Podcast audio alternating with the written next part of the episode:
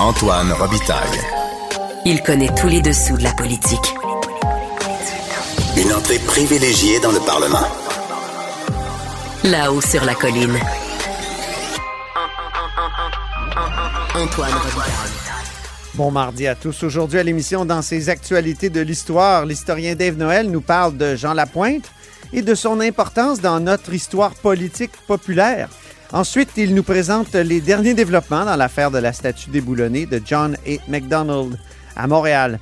Mais d'abord, mais d'abord, c'est l'heure de notre rencontre quotidienne avec mes amis du bureau parlementaire. Go, go, go!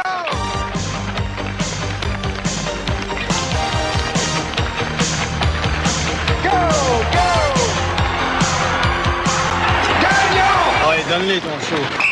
Et bonjour Marc-André Gagnon, Bonjour Antoine. correspondant parlementaire à l'Assemblée nationale pour le journal et le journal, ben correspondant aussi un peu international, puisqu'il rentre de Tunisie où il y a eu un sommet de la francophonie. Et ma première question, Marc-André, ce serait est-ce que ça a été vraiment une bonne mission pour euh, Martine Biron et François Legault, selon toi?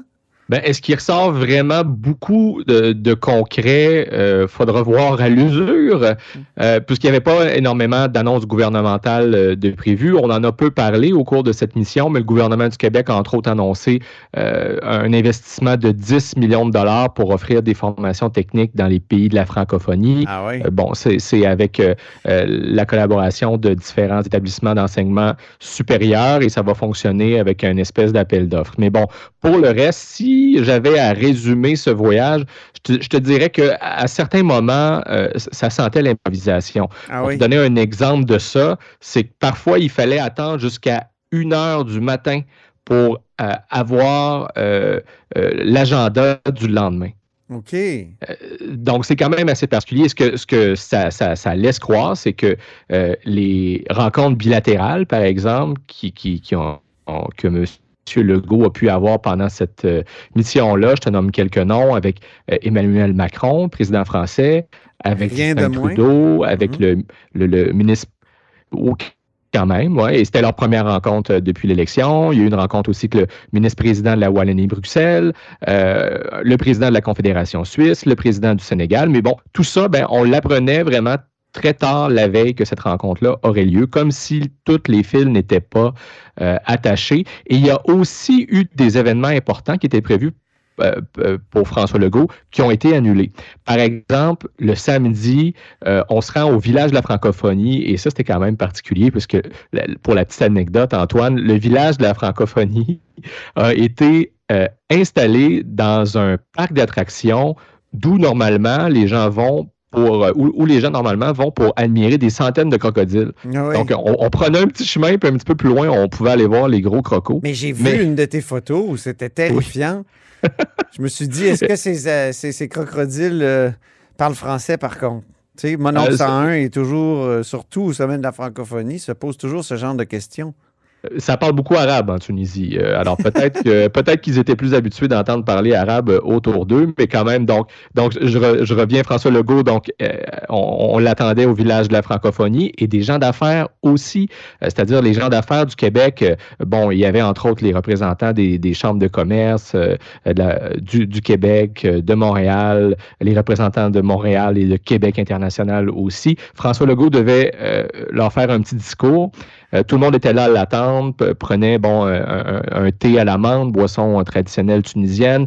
François Legault ne s'est jamais présenté parce que les activités du sommet ce jour-là se sont éternisées. Et je me disais, ben Martine Biron est là. Elle pourrait Ah oui. peut-être venir prendre sa relève, mais tout ça, ça ne s'est pas fait. Euh, finalement, les gens d'affaires, ben là, ils avaient été assez patients. Euh, le temps passait.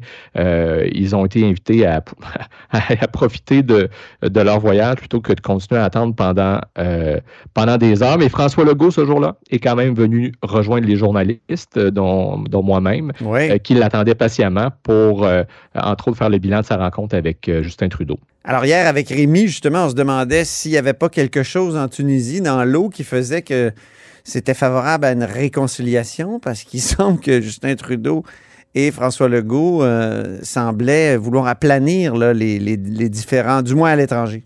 Oui, ben c'est c'est au cours de cette même mêlée de presse que François Legault nous a dit qu'il avait senti de l'ouverture de la part de Justin Trudeau lorsqu'il a été question, entre autres, du fameux dossier euh, des transferts fédéraux en santé. Après, moi, j'ai pu assister et poser des questions lors d'un point de presse avec Justin Trudeau, bon, qui était tout sourire. après, bon, il semble y avoir de, de, de même vanté le Québec, hein, dit ben, que le Québec était efficace sur, sur, le plan de, de, la gestion des données en santé. C'est ça. Donc, là-dessus, on semble s'être accordé, mais François Legault l'a dit et l'a répété lors d'un point de presse bilan, où, c'est-à-dire que le Québec attend, et les provinces canadiennes attendent toujours une entente, une proposition chiffrée de la part du fédéral. Et ça, c'est ben, c'est ça, c'est le, nerf de la guerre, hein. c'est le nœud euh, vraiment dans ce dossier. Et justement, François Legault, euh, lors de, son bilan, euh, a, reparlé de cette rencontre avec Justin Trudeau, mais il a aussi fait une espèce de surenchère, c'est-à-dire que lorsque François Legault a rencontré les représentants du conseil du patronat, l'équivalent du conseil du patronat français, mhm. euh, et ensuite a livré un discours devant euh, un parterre d'environ 500 personnes issues euh, du milieu des affaires de la francophonie. Il a parlé de, de la nécessité pour le Québec de doubler ses échanges euh, avec la France. Et lorsque je lui ai demandé des précisions, c'est-à-dire à savoir, euh, ben, est-ce que c'est pas un peu trop ambitieux, comment vous allez faire, ben, il, a pratiquement fait une surenchère en parlant d'aller jusqu'à tripler ses échanges. On peut peut-être écouter donc euh, cette, cette, réponse que François Legault m'a donnée et aussi un extrait dans, dans, dans, lequel François Legault résume un peu sa mission donc en Tunisie sur l'île de Djerba quand je regarde, puis moi j'aime suivre les chiffres, euh, les exportations du Québec en France, on parle d'à peu près un milliard et demi par année. Comme je le disais tantôt, euh, euh c'est des pinottes. Euh, franchement, là, il faudrait doubler, éventuellement tripler. Bon, là, ce qu'on a besoin, c'est de se donner un plan, d'être capable d'identifier des secteurs, identifier des entreprises, s'assurer que le MEDEF travaille bien avec le Conseil du patronat et ben, qu'on continue les, missions comme ce qu'on va faire euh, en juin prochain. Et euh, ben, il y a des beaux euh, aussi, j'ai parlé d'Alstom puis de Airbus. Ben, c'est deux secteurs où peut et on doit collaborer encore davantage. Et de façon générale, sur euh, le, sommet, sur votre liste de cases à cocher, est-ce qu'il y en a une que vous n'avez pas eu l'occasion de, cocher là, au cours de, votre présence ici en Tunisie? Oui. Ben, écoutez, moi, moi j'ai atteint les objectifs. Ce que je voulais, c'est euh, d'abord de m'assurer de bien informer euh, les pays de la francophonie de notre situation, de notre défi qu'on a au Québec. Je voulais aussi sensibiliser euh, Louise Mouchikiwabo et les partenaires comme la France, la Suisse, la Belgique, euh, de travailler ensemble à développer du euh, contenu culturel en français. Puis, ben, je pense que vous avez vu, on a une belle délégation en économie. puis, ben, maintenant, il faut que ça donne des résultats. Donc, ça, on va le suivre. Mais je pense que oui, j'ai atteint, on a atteint nos objectifs. Oui, il a atteint ses objectifs, selon toi, Marc-André? Oui, ben, il y en avait deux principaux objectifs. Il nous les avait dit d'entrée de jeu lorsqu'il euh, est arrivé euh, en Tunisie. D'abord, bien évidemment, parler de, de promotion euh, de la langue française, d'essayer de freiner le déclin du français, entre autres à Montréal. Et il y avait clairement pour François Legault une dimension économique. Et ça, ça se sent dans, toutes les relations internationales qu'entretient désormais euh, le Québec euh, à l'étranger. C'est vraiment la nouvelle orientation euh, que le gouvernement de la CAQ a, a donnée donc aux différentes missions du Québec à l'étranger. Ce qui, selon moi, mais moi j'ai le droit de faire de l'éditorial, un peu, un peu réducteur, en tout cas. maintenant, Marc-André, il y a comme eu un écho de la campagne électorale lors de la conférence de presse de M. Legault parce qu'il s'est pogné avec un journaliste. ben oui. Euh, Il dit que c'est un écho de la, campagne électorale parce que ça a été une constante en campagne électorale où il était euh, souvent fâché contre les journalistes, notamment contre toi, mais contre moi aussi, en tout cas.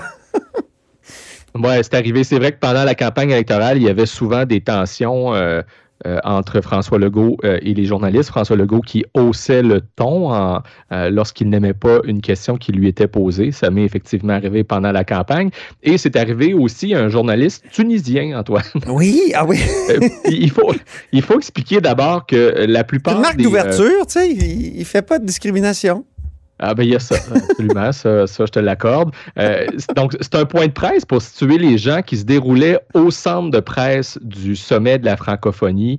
Euh, et, et, ça, il, il, faut le dire, là, les journalistes québécois qui ont suivi François Legault, comme tous les journalistes qui ont suivi leurs chefs d'État respectifs en Tunisie pour ce 18e sommet de la francophonie ont eu très peu d'accès, puisqu'on on, ne pouvait pas se rendre là où euh, se déroulait à proprement dit le sommet de la francophonie. Donc, euh, on nous tenait loin euh, des chefs d'État dans un centre de presse qui est aménagé dans un hôtel, là où il y avait des conférences de presse. Et souvent, ben, nous, ce qu'on faisait, c'est qu'on allait rejoindre François Legault à l'hôtel où il séjournait pour des malais de presse. Mais ah pour, pour, son bilan euh, de mission, ben, il a fait ça au centre de presse donc euh, du sommet et les journalistes étrangers étaient là. Puis là, ben, l'attaché de presse de, de, François Legault nous a dit, inquiétez-vous pas, euh, il y avait beaucoup de journalistes dans la salle et on nous a dit, puis, puis là, on attendait François Legault depuis le début de la journée. Il était déjà tard en fin de journée. On, il nous a dit, oh, je, vais, je vais vous prioriser. Donc moi, j'ai posé la première question et mes autres collègues, ainsi de suite. Puis là, il y a un journaliste tunisien derrière qui s'impatientait et puis qui était en train d'engueuler l'attaché de presse de François Legault en lui disant non mais c'est quoi ce cirque? Je veux poser ma question aussi. Euh, et euh, là ben donc l'attaché de presse de François Legault qui essayait tant bien que mal de modérer le point de presse s'est momentanément fait voler sa job par François Legault qui a décidé de s'en mêler parce que lui-même avait de la difficulté à répondre à nos questions et nous aussi à écouter euh, les réponses. On peut écouter ce que ça a donné. Avant de passer à la prochaine question, bon, il y a peut-être le monsieur derrière, oui, là, parce que là, c'est difficile de répondre aux questions quand je vous entends continuellement parler. Ouais. Ça, on va, on va passer. Peut-être, allez-y, là, peut-être, euh, si vous avez une question. Juste lui passer le micro. Euh... Oui. Mais là, je vais vous laisser poser une question, mais à condition qu'après, on se calme et puis on écoute euh, les autres personnes. Oui, soyez les bienvenus euh, en Tunisie à oui. du rêve de Djerba. Mimounetou, c'est correspondant de Radio Shamsafen. Oui. Euh, c'est à Tunis. Euh, une petite question. vous avez dressé... Alors, on se calme. C'est peut-être un nouveau slogan dans la francophonie? Voilà pour ce pauvre journaliste euh, euh, tunisien. Donc, il a dû ravaler finalement un peu sa salive avant de pouvoir poser euh, sa question. Mais bon, disons que ça a créé une espèce de froid dans la salle, mais on a quand même pu tous poser nos questions. Même chose aussi pour d'autres journalistes de la presse locale tunisienne qui, qui, étaient présents à ce point de presse bilan. Et c'est sur cette note que c'est terminé pour nous, donc, ce voyage en Tunisie. Bon, ça a bien été. T'es content, euh, Marc-André? T'es revenu, t'es en forme, t'es pas malade? Euh, un peu non. été malade pendant le, avec la nourriture. Parfois, j'ai l'estomac sensible, mais, euh, mais c'est pas c'est vraiment un pays qui est magnifique. Mm. Bon, l'île de Djerba est située en plein cœur de la, de la Méditerranée et c'est toujours un privilège, Antoine, de, de, de, pouvoir ben suivre comme ça des, des, chefs d'État. Je dois dire des parce qu'on on a, suivi aussi Justin Trudeau pendant cette mission. donc, toujours un privilège de, de les suivre dans ces grands sommets internationaux. Le prochain sommet de la francophonie aura lieu donc euh, dans deux ans, cette fois-ci en France. Ah, bon. Ben écoute, merci beaucoup. Repose-toi, puis au plaisir de te retrouver à la haut sur la colline. Toujours un plaisir. Salut Antoine. Parle donc à mon collègue Marc-André Gagnon, qui est correspondant parlementaire à l'Assemblée nationale pour le journal et le journal.